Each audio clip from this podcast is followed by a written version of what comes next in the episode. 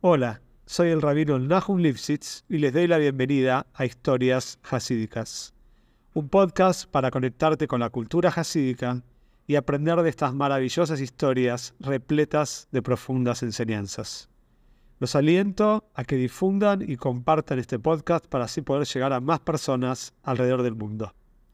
Las historias pueden ser escuchadas en Spotify como en otros reproductores, como así también en el canal de YouTube llamado Historias Hasídicas.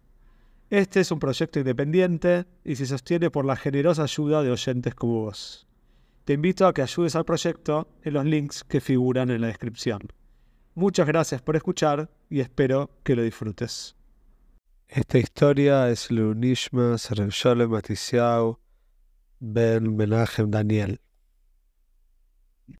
Como contamos entonces, Boruch se fue de la casa de los tíos y después de seguir viajando de acá para allá por varios lugares, llegó a la ciudad de Liosna, conocida también después porque su hijo, el Alter Rebbe, también vivió en Liosna. Cuando llegó a esta ciudad, Boruch era un joven de 17 años y decidió que su base, el lugar principal en Liosna, va a ser el Beis Medresh, la casa de estudios, ahí un shul que había ahí. Y empecé a estudiar con muchas shkide, con mucha diligencia, sin parar. Día y noche él estudiaba.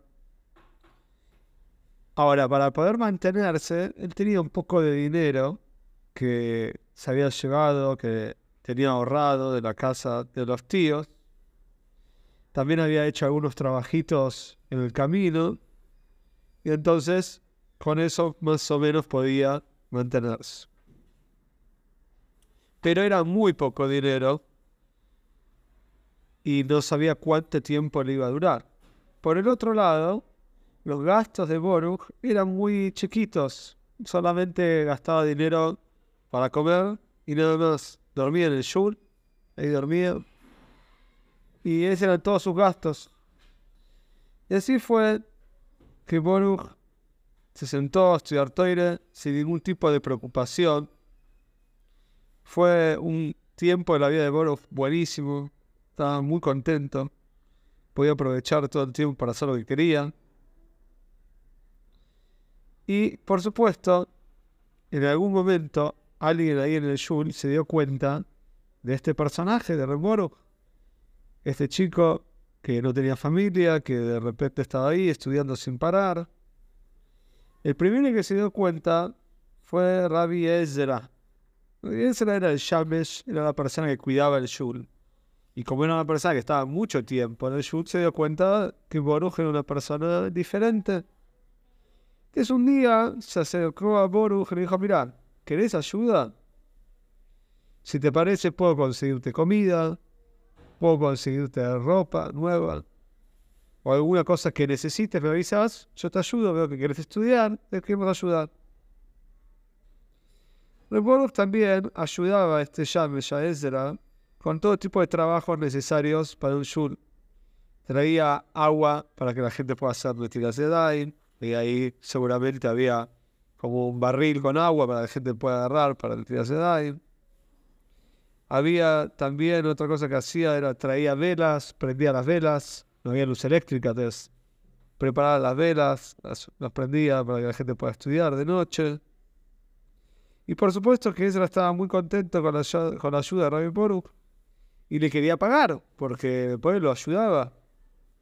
Pero Boruch siempre se negaba, no quería dinero. Con el tiempo, no solo Ezra se dio cuenta de Rabbi sino mucha gente ahí se empezaron a dar cuenta de Boruch. Y empezaron a preguntar quién es, de dónde viene, cómo puede ser, nadie lo conoce. Eh, y la gente estaba muy curiosa y se hizo un tema de conversación en la que dile quién es Boruch. Entonces, él se le dijo la verdad. Yo hablé con él varias veces, me ayuda un montón. No quiere dinero y no sé nada más. No sé dónde viene, a dónde va, nada. Cuando Boruch se dio cuenta que toda la gente estaba hablando de él y que todos querían saber quién era, decidió que ya está, ese lugar no es más para él, él no puede seguir ahí. Borov no le gustaba llamar la atención para nada. Y decidió que se va a ir a otro Medres, mucho más chiquito, que estaba en la punta de la ciudad, ahí va a estar tranquilo. Y así fue, pasó un tiempo, el Borov estaba estudiando en el otro shul, nadie lo molestaba, ya nadie lo conocía ahí. Pero el dinero se le estaba acabando. Él cuando vio que el dinero se le acababa empezó a comer menos por día, pero llegó un momento que no podía ayunar, no podía hacer tiny todo el día, no tenía dinero. Entonces empezó a buscar un trabajo. Él no quería recibir de ninguna manera regalos, no quería recibir chedoque, caridad, eso no quería, pero sí quería trabajar y ganarse el sustento con sus manos. Entonces primero decidió a ver si podía trabajar de peón de cargar cosas de un lugar para el otro. Gente que tiene que cargar cosas, mudanzas. Pero después de unos días se dio cuenta que había un montón de peones en la ciudad y que si él iba a dedicarse a ser peón, le iba a sacar trabajo a otra persona. Y él estaba en su, en su ADN, en su naturaleza, no se permitía sacarle el trabajo a otra persona. Dijo, no, entonces no puedo trabajar de esto. Después dijo, bueno, voy a ser aguatero. Pero también se dio cuenta que había muchos aguateros y que le iba a sacar la parnosa, le iba a sacar el sustentón. Y a lo último también probó de ser leñador. Dijo, bueno, voy a cortar leña para que la gente pueda calefaccionar sus casas en invierno o cocinar. En la época de antes no había gas, no estaba descubierto el gas. Entonces la gente tiene que usar mucha leña, tanto para cocinar y tanto para calefaccionar la casa en invierno.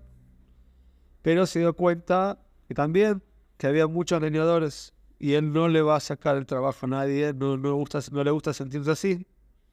La verdad que se sintió mal Boros porque todos los trabajos que trataba de hacer, ninguno podía, ninguno se sentía de que era el trabajo para él.